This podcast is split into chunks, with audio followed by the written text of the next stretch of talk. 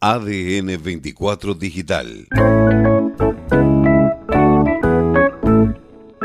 Buenos días a la sociedad. La mayoría me conoce, pero para quien no me conozca, eh, le comento, soy mendocino, vine hace 25 años a esta localidad y que me dio la posibilidad de formar una familia, eh, tener eh, cuatro hijos.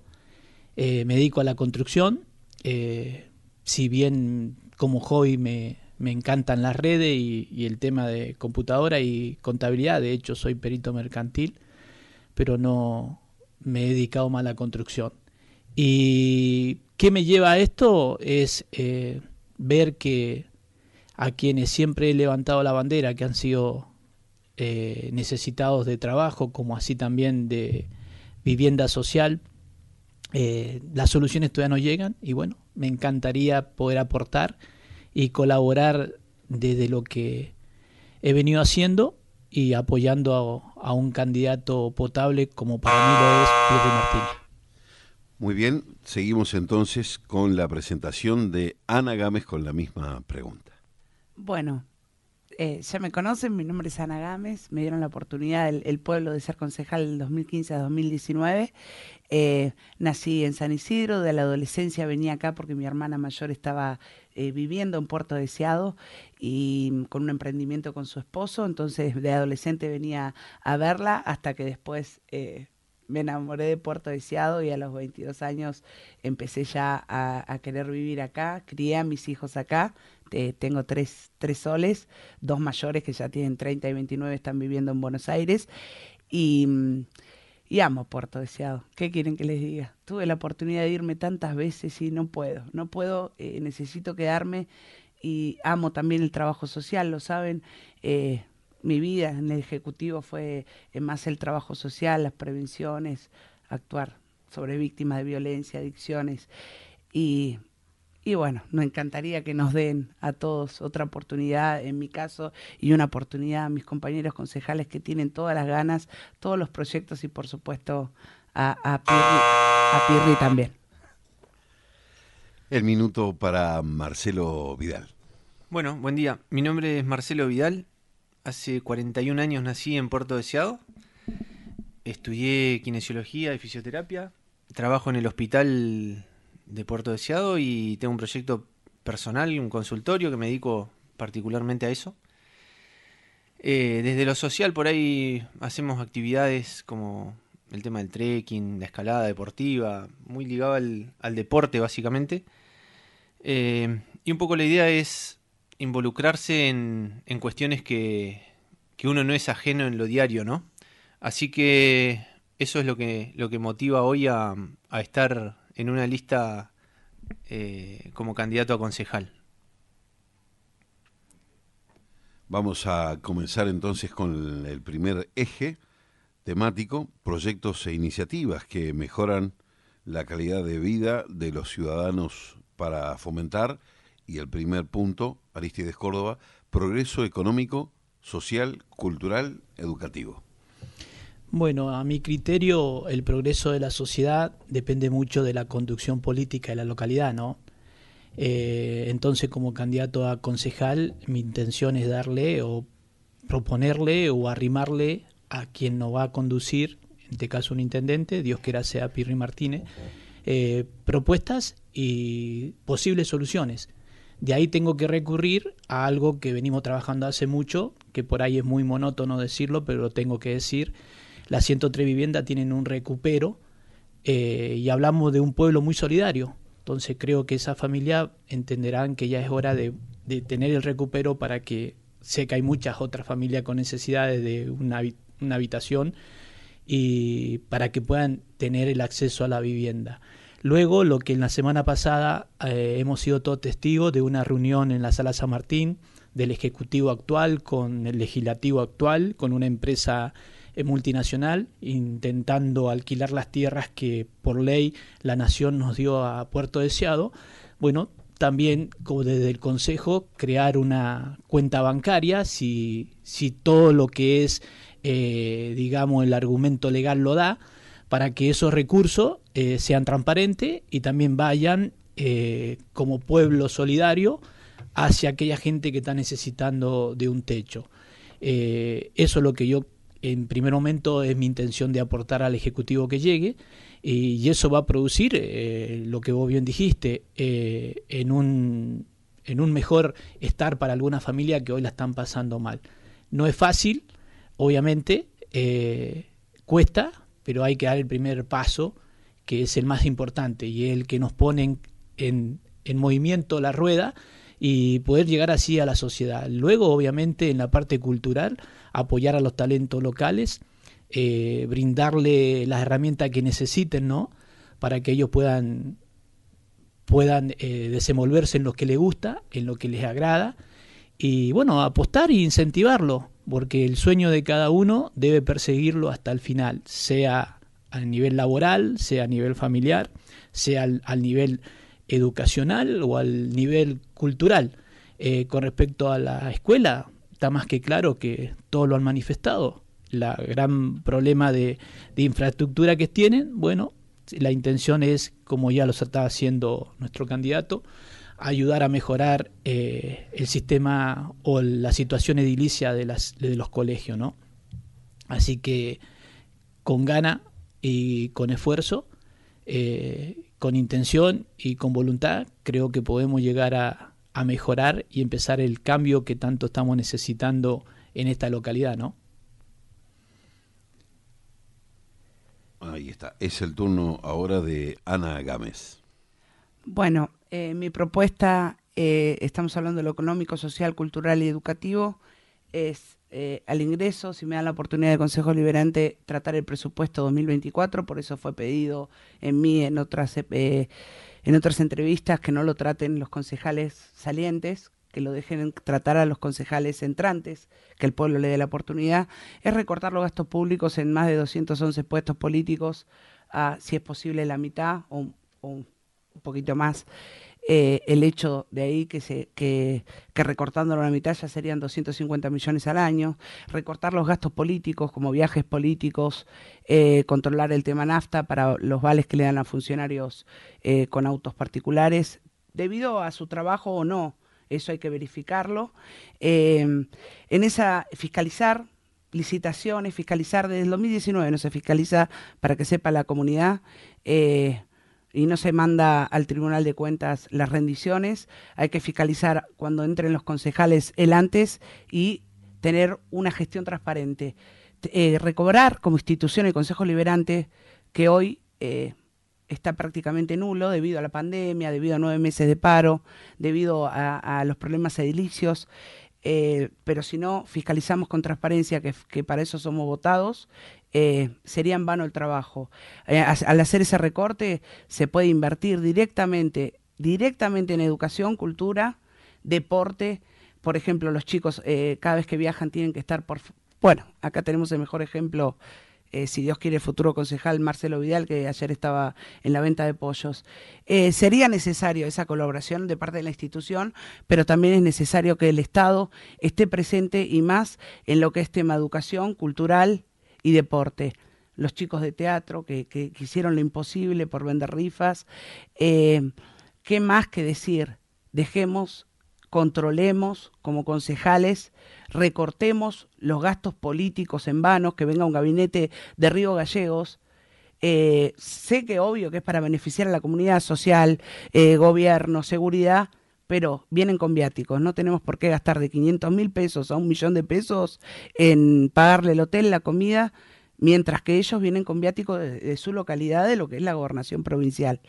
Eh, entonces esos pequeños recortes no se imaginan todos los millones que ahorraríamos para invertir en educación, cultura y, deporte, como te dije. Así que ese sería el, lo que propongo apenas ingrese al proyecto deliberante, si me dan la oportunidad y ojalá eh, tenga eh, el apoyo de los demás concejales. Bien, no utilizó los tres minutos, a tiempo los, los dos. Marcelo Vidal, el turno tuyo, reiteramos, progreso económico, social, cultural y educativo. Bueno, concretamente, eh, desde ese punto, la intención nuestra es utilizar algo que ya estaba dentro de lo que era las propuestas que, había, por ejemplo, la Agencia de Desarrollo, que me parece que, equivale a un porcentaje, en este caso, de, la producción de la minería, como la industria como la minería. Eh, me parece que ese, eso habría que retomarlo como una cuestión de, reformular, sí, el, la, forma en la que se maneja esa agencia de desarrollo. Eh, concretamente, ver qué actores hay desde ese lugar donde hay, había gente del, del, municipio, sí, del ejecutivo, gente del consejo, gente, ¿por qué no poder formar realmente y de una buena vez la Cámara de Comercio? Eh, de diferentes entidades, sin tener obviamente un, eh, un empleo que salga un gasto público desde ese lugar, sino que me parece que tiene que ver con el compromiso para, para poder desarrollarnos desde ese lugar. Eh, y trabajarlo directamente sin que esa, ese dinero pase por, por el municipio como, como por ahí está estancado en un fideicomiso. Me parece que presentando proyectos eh, donde se puede, se puede trabajar directamente, se aprueba el proyecto y tranquilamente se puede eh, generar transparencia desde ese lugar, ¿no? Eh, creo que uno de los, de los puntos que, de hecho está la agencia de desarrollo, nada más que por ahí me parece que habría que desde ese lugar poder reformularla y a través de eso generar, me parece que un progreso económico tranquilamente, ¿no? Después en otras cuestiones sí me parece que ya dependen de otras cosas, que es gestionar, eh, por ejemplo, en cuestiones de, de lo social, deportivo, cultural, que hace 30 años por lo menos que creo que se inauguró el gimnasio Juanola y no hay un otro, otro tipo de, iniciativas de ese lugar. Hoy los clubes sostienen muchísimo desde, lo social y me parece que por ahí esto de hablar de progreso eh, tenemos que ser sencillos con eso y, y, simples, trabajar y darnos una mano desde ese lugar, ¿no? Así que bueno, pero básicamente puntualmente el, la propuesta de la Agencia de Desarrollo es lo que por ahí creo que, que iría con, con, este, con este punto. Vamos ahora al segundo eje en esta charla que estamos teniendo con nuestros candidatos a concejales. Recordamos, si ustedes saben, el sorteo da, en este caso, en esta oportunidad, a, tres eh, candidatos que coinciden con el mismo intendente, pero se ha dado así porque no hay un debate, sino que es una exposición como lo estamos haciendo. Le toca a Aristides Córdoba, el segundo eje, generación de empleo. Bueno, a mi criterio, eh, siendo concejal, aportaré la herramienta y las manos que hagan falta para que el intendente eh, continúe, al menos el intendente que está eh, siendo apoyado por mi espacio, continúe con su proyecto de poder crear el parque industrial y así poder generar a través de empresas que vengan a la localidad fuente de empleo. Eso por un lado. Sí me gustaría que eso sea simultáneo y paralelo, si le vamos a crear el parque industrial a las empresas, sea simultáneo y paralelo a un plan de vivienda en los terrenos que realmente están pensados, ideados por las instituciones para su gente, para la gente de la localidad, ¿no? Eso sería eh, obra pública. Eh, gran parte de la obra pública queda en la localidad si se utilizan las pymes locales y si se utilizan la mano obra local, ¿no? Eh, eso por un lado. Por otro lado, insisto como ciudadano y lo voy a hacer, intentar hacer valer que el acuerdo social que hoy mantiene la parte política, porque considero que no es de la ciudadanía, el acuerdo social que mantiene la parte política con la minera se debe revisar. En esa revisión se tiene que ver eh, el porcentaje que le corresponde a Puerto Deseado, que no sea del neto sino del bruto, como pasa en otras localidades, y elevar el porcentaje a, que hay en otras localidades. Eso por un lado. Y luego tratar de que esas empresas mineras, no solamente estoy hablando de Cerro Moro, sino los otros eh, proyectos que hay dentro del, de la cercanía o la jurisdicción de Puerto Deseado, eh, puedan eh, entender que Deseado necesita que el porcentaje de empleados sea mayor al actual. porque en un, en un total de 1.600 empleados, que solamente hayan 300 y chirola de Puerto Deseado, creo que no es razonable. Lo lindo sería que mil eh, sueldos de la minera ingresen a Puerto Deseado y eso ayudaría también a que la gestión del intendente, quien sea, sea un poco más flexible ante la situación y necesidades de la localidad. Y por último, eh, también hay que comprometer a las pesqueras, que durante años han, han sabido llevarse los recursos naturales acá en nuestras costas, para que generen más empleo de trabajo y podamos volver a lo que Estía manifestaba, que años atrás había 1.500 puestos de trabajo y hoy solamente o no superan los 500, es más, hace unos días atrás quedó mucha gente desafectada. Muy bien, asombra el, la utilización del tiempo justo todos. ¿eh? Bueno, eh, es el turno de Ana Gámez, generación de empleo. Mi propuesta es, por supuesto, que ya lo dijo el, el candidato a intendente Pirri Martínez, es apoyar el tema de la escuela de oficios. Sabemos que tenemos muchos, muchas mamás y papás en los planes donde están cobrando creo que 30 mil pesos o un poquito más, pero eh, eso no alcanza ni, ni, para dos días, tres de comida, si vamos al caso de, la inflación. O sea que la escuela de oficio es totalmente necesaria, no para capacitar solamente a, los, a los, jóvenes de, de, los planes, eh, también para los jóvenes de la comunidad donde sabemos que termina la secundaria y los padres no, no, tienen los recursos suficientes como para poder mandar a estudiar un hijo y menos con la inflación que tenemos. Necesitamos urgente una escuela de oficios para que se capaciten, a la vez eh, después de eso seguir apoyando y hablando con las empresas para que las empresas también vuelvan a confiar. Por eso necesitamos un poder legislativo serio que trabaje, que se siente en conjunto con el Ejecutivo para que las empresas vuelvan a, confiar en invertir en Puerto Deseado. Entonces, eh, con esta escuela de oficio abriremos un abanico muy grande hasta el tema del taller textil, el proyecto que tiene mi segundo concejal de, de, empezar a, vender la ropa en convenios con San Julián, Las Heras, eh, Río Gallegos también. Eh, tenemos ahí, tenemos tantos recursos que no estamos explotando en lo que es turismo, eh, en lo que es, tenemos todo en Puerto Deseado muchas cosas no están siendo explotadas.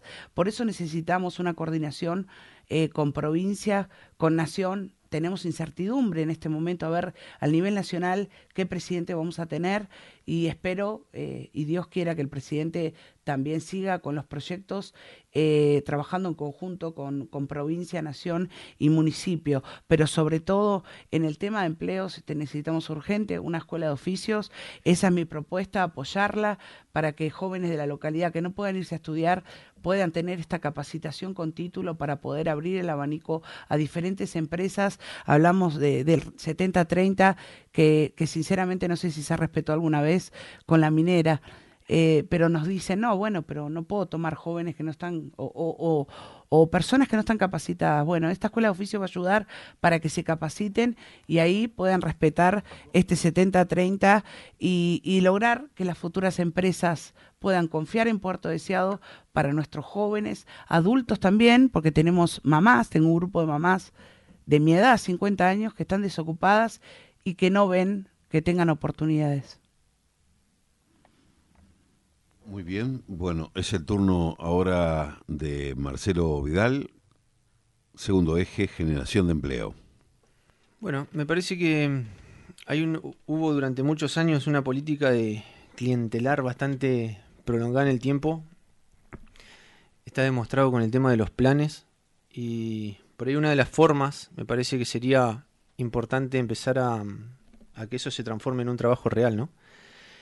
Creo que el hecho de lo que hablábamos recién, eh, porque esto inevitablemente va como todo encadenado, una cosa lleva a la otra, eh, el hecho de hablar de una agencia de desarrollo, eh, me parece que a través de generar propuestas y proyectos desde lo, desde lo que los vecinos consideren que, que se puede aportar, creo que es una de las maneras más viables en este caso, como para, para empezar a a generar trabajo. Lo que hablaba Ana recién, la industria del turismo me parece que es algo que no, no está eh, explotado en absoluto. Hay muy poca gente que se dedica a la actividad y que realmente la, eh, me parece que necesita de una, de una mano en eso. Eh, para poder nada, desarrollar a deseado de una manera realmente que no, que no todo dependa del, del Estado, ¿no? Eh, creo que desde ese lugar nosotros tenemos que una, tarea importante para, para, empezar a aportar, eh, ya te digo, con, con, en, en, lo que al Consejo concierne, ¿no? Porque después las decisiones ya pasan por, por cuestiones del Ejecutivo.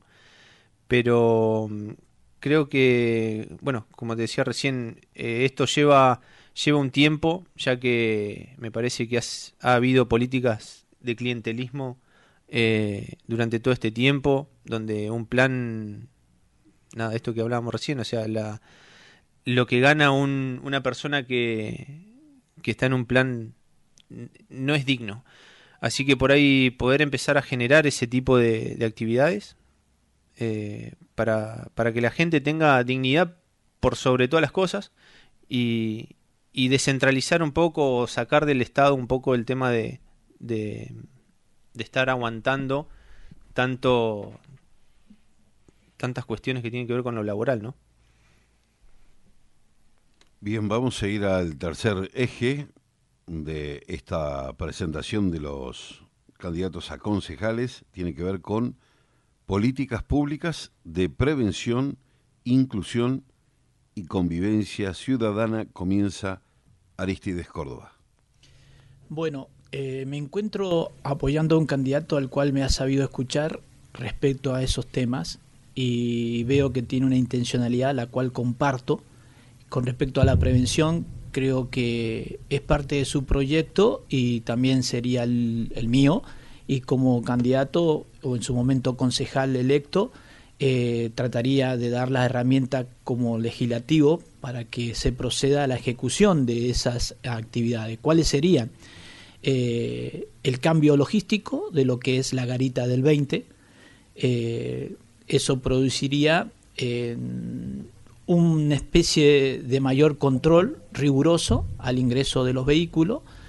Uh, inmediatamente lo que siempre se ha hablado, pero nunca se ha llegado a concretar, es la, la existencia de un escáner allí, eh, también un detector de patente, que te, si van a ser acá en estos momentos el 911 o, o van a ser el circuito de, de, control urbano de seguridad o monitoreo tiene que estar eh, conectado para que poder tener rápidamente un informe del, vehículo que está ingresando y también el escáner para poder ver eh, sin eh, avasallar o invadir la privacidad de nadie, ver eh, que no esté ingresando lo que tanto le ha hecho daño a nuestra juventud, ¿no?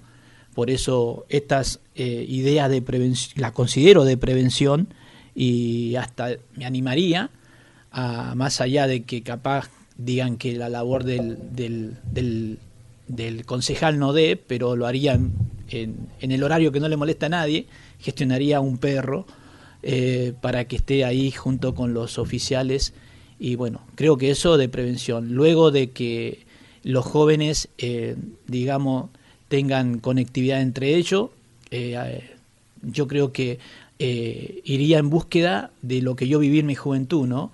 Que en los colegios hayan competencias intercurso, eh, no solo de deporte, sino también de conocimiento, y buscar aportar un premio que motive a esos cursos o a esos colegios a participar de ello.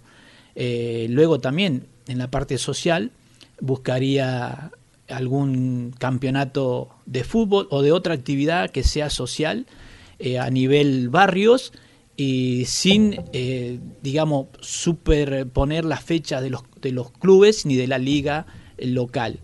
Como idea, eh, me parece que es tan buena e interesante y a ponerse en la obra creo que no nos va a faltar la voluntad.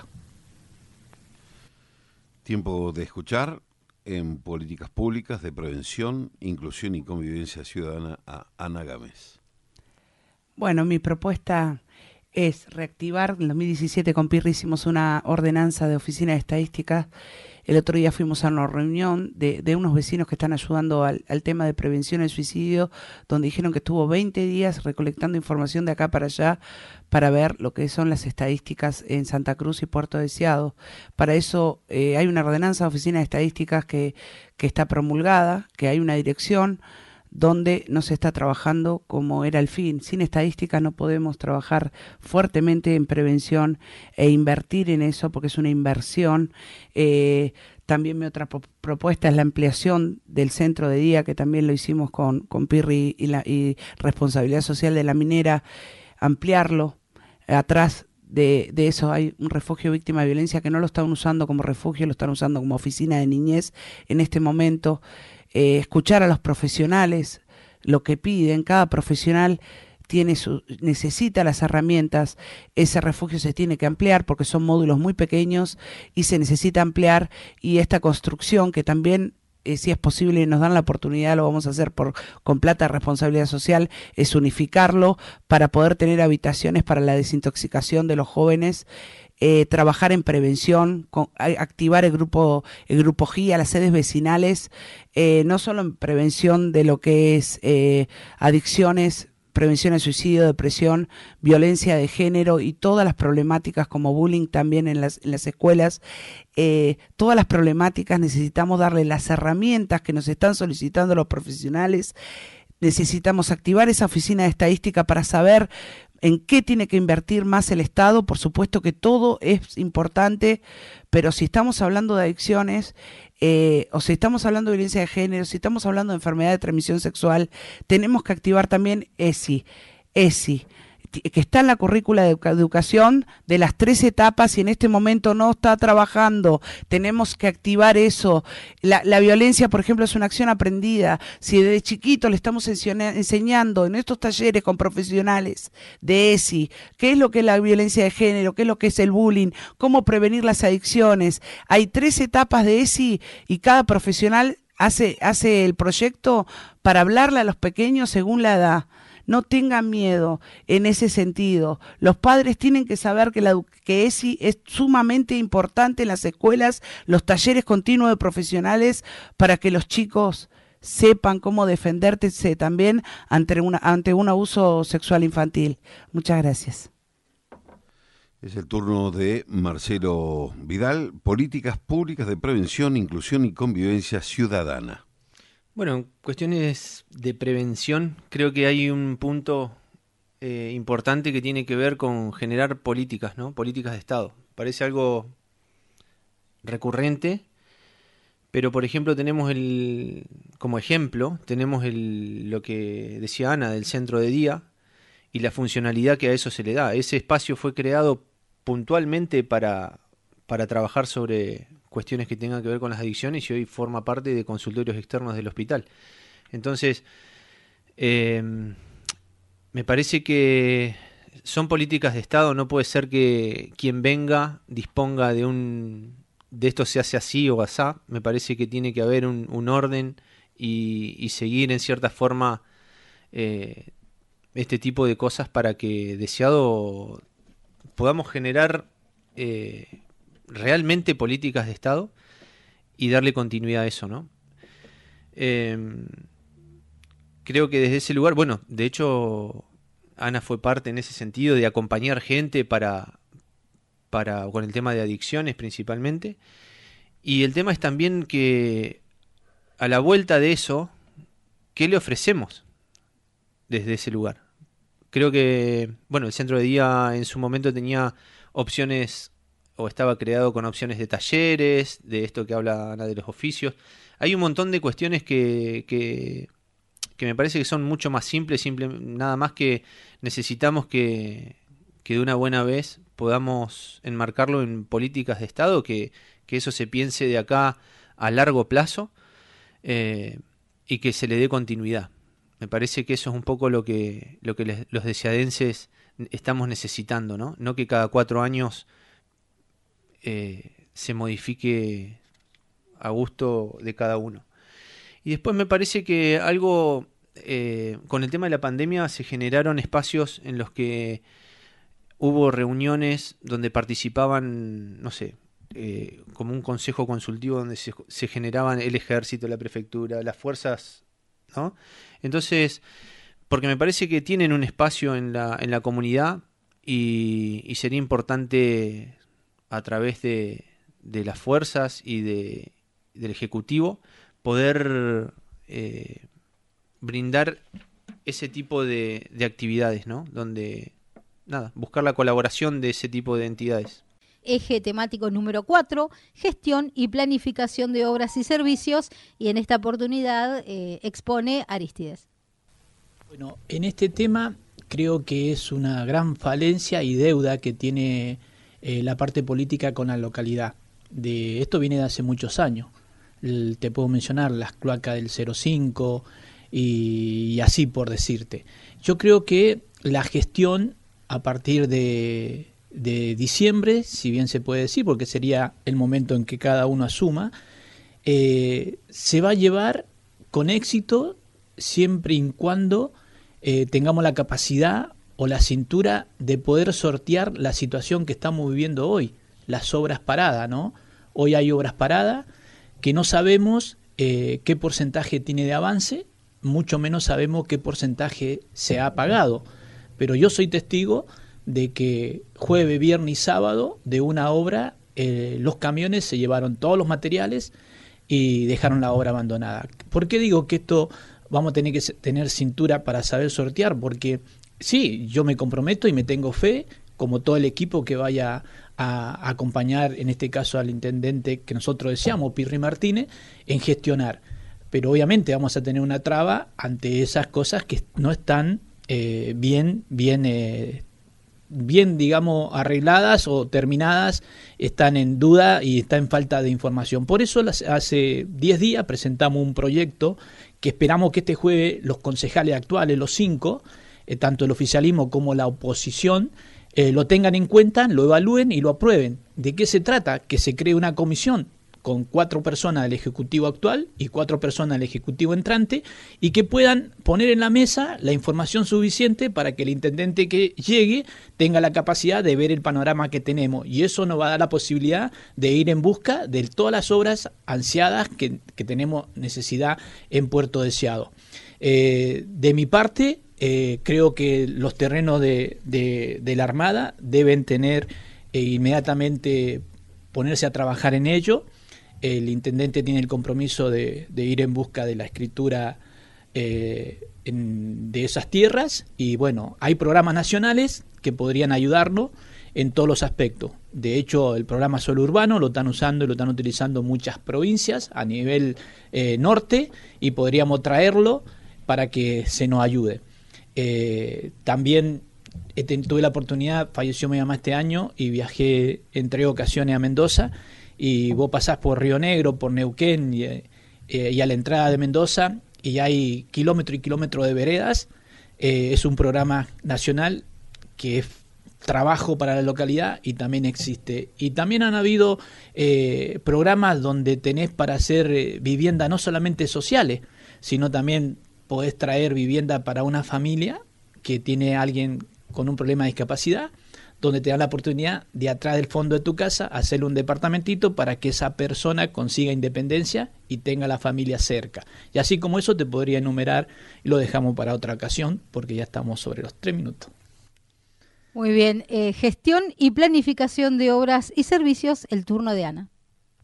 Eh, eh, creo que, que, obvio que para futuro sabemos que en Puerto Deseado, si no tenemos servicios básicos, sabemos que el, que el, que el tema del, gasoducto es sumamente importante. Pirri Martínez ya estuvo reunido con Claudio Vidal y Leguizamón, vicegobernador, por este tema.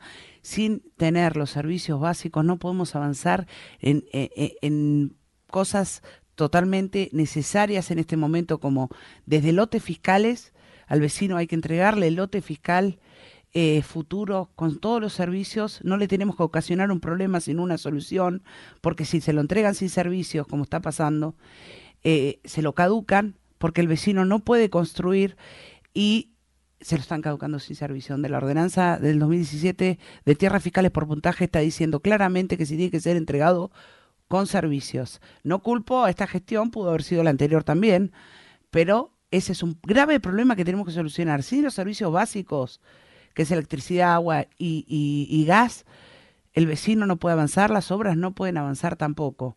Ese es uno de los puntos que lo que tenemos que trabajar urgentemente urgentemente. Al vecino hay que darle una solución y no un problema. Expandir también por eso mismo el tiempo de lo que es em, eh, cuando se le entrega la tierra para construcción. Con la inflación que hay, no le pidas que nueve meses y dos años tenga hasta el encadenado y en cuatro termine la vivienda y si no se la caducas. Esa amenaza no la tiene que tener el vecino, tiene que tener soluciones. El tema también de, de la reparación de escuelas es urgente, apoyar desde el Consejo Liberante lo que es el convenio para reparación de escuelas, que también fue hablado con el gobernador. Yo creo que, el gobernador está enterado de todas las problemáticas eh, de cada localidad, lo que son las más urgentes, eh, más que nada, y, apoyar en todo lo que sea obra para el beneficio de la comunidad. Eh, empresas que se quieran instalar. Pero por eso te digo otra vez el problema.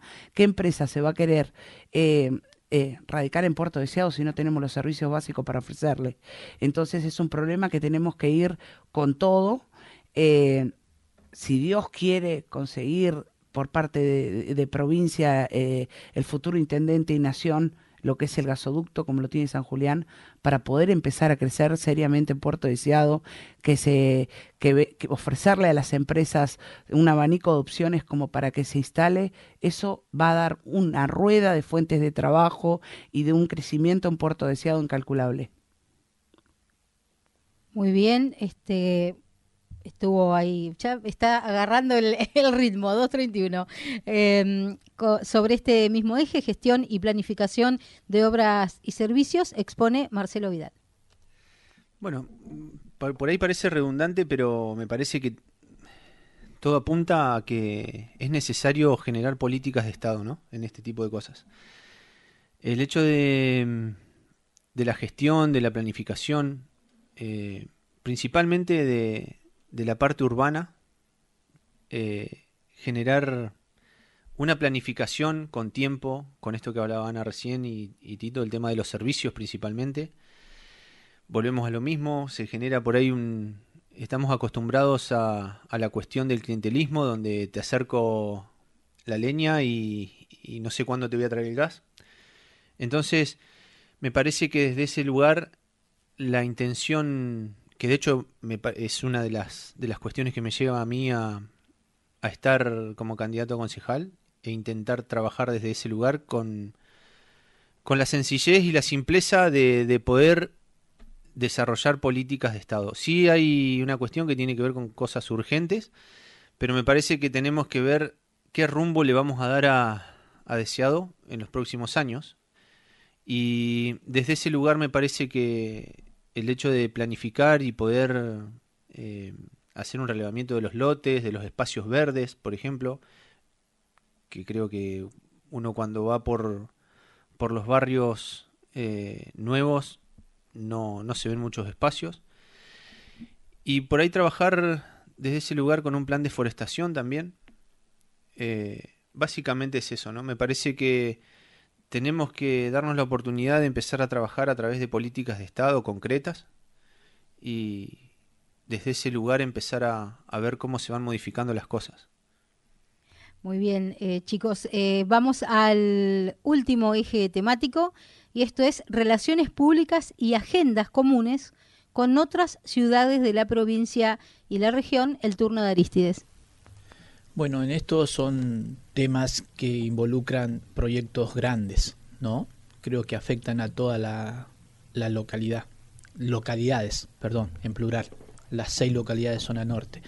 Te digo que lo vivimos eh, y tuvimos en, un momento una experiencia con respecto al avión sanitario, que queríamos con base en Puerto Deseado. Bueno, llegamos a todos los concejales, de hecho algunos, caso Perito hizo una ordenanza apoyándonos, Caleta también apoyó, y todo eso fue a, la Cámara de Diputados, donde luego también la Cámara de Diputados eh, sancionó en favor de, la idea o el proyecto que teníamos. Creo que en este, en este caso eh, la comunicación debe ser importante eh, en el tema de lo que siempre se habló, por ejemplo, el proyecto Valle Deseado con respecto al, agua, ¿no? Traer de, del lago de los antiguos que en realidad serviría y sería de utilidad a toda la, la zona de zona norte. Eh, también el gasoducto, si en el caso llegase a tener que iniciarse nuevamente eh, en su totalidad, también necesitamos eh, necesitamos que, que todas las comunidades estén en común de acuerdo, ¿no? Pueden terminar la idea, eso no la chicharra, pero pueden terminar la idea.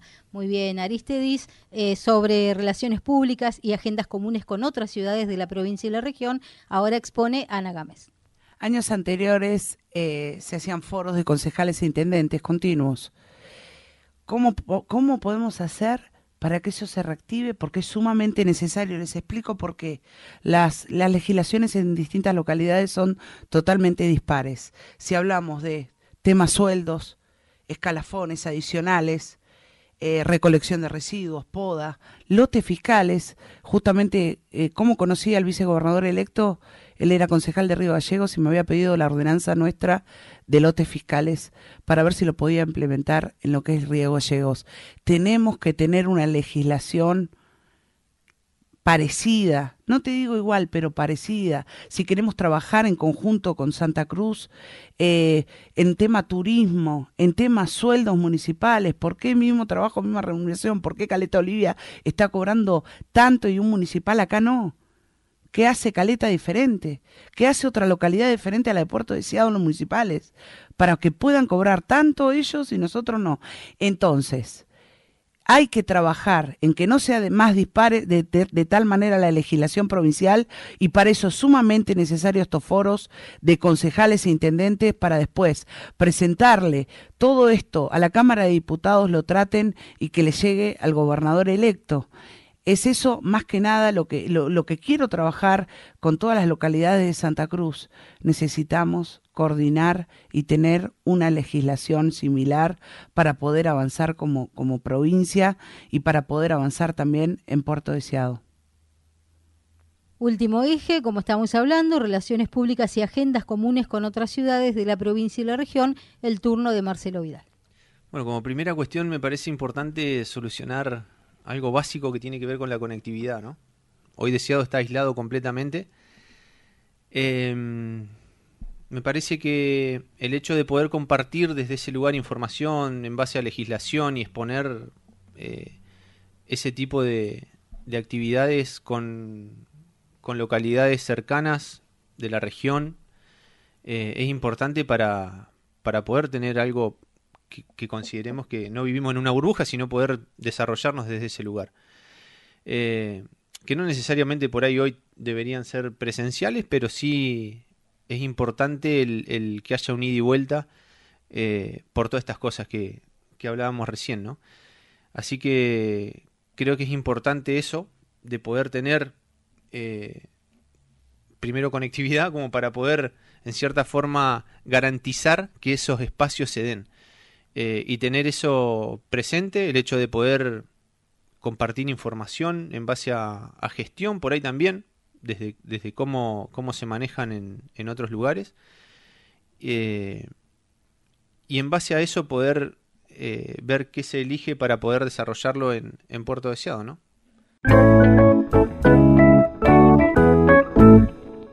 ADN 24 Digital